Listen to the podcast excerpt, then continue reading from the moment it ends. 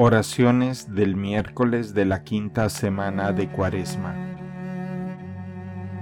En el nombre del Padre, del Hijo y del Espíritu Santo.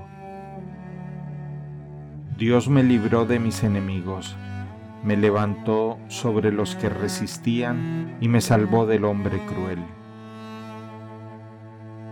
Ilumina, Señor, el corazón de tus fieles, purificado por las penitencias de Cuaresma y tú que nos infundes el piadoso deseo de servirte, escucha paternalmente nuestras súplicas. A ti gloria y alabanza por los siglos. Bendito eres, Señor Dios de nuestros padres. Bendito tu nombre santo y glorioso. Bendito eres en el templo de tu santa gloria. Bendito sobre el trono de tu reino Bendito eres tú, que sentado sobre querubines sondeas los abismos. Bendito eres en la bóveda del cielo.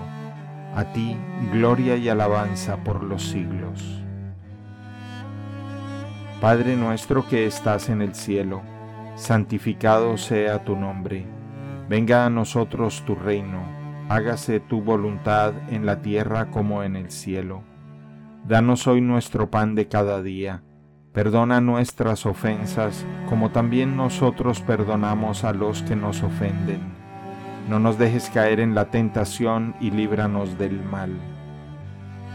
Dios te salve María, llena eres de gracia, el Señor es contigo. Bendita eres entre todas las mujeres y bendito es el fruto de tu vientre, Jesús. Santa María, Madre de Dios, ruega por nosotros pecadores, ahora y en la hora de nuestra muerte. Amén. Gloria al Padre, gloria al Hijo y gloria al Espíritu Santo, como era en un principio, ahora y siempre, por los siglos de los siglos. Amén.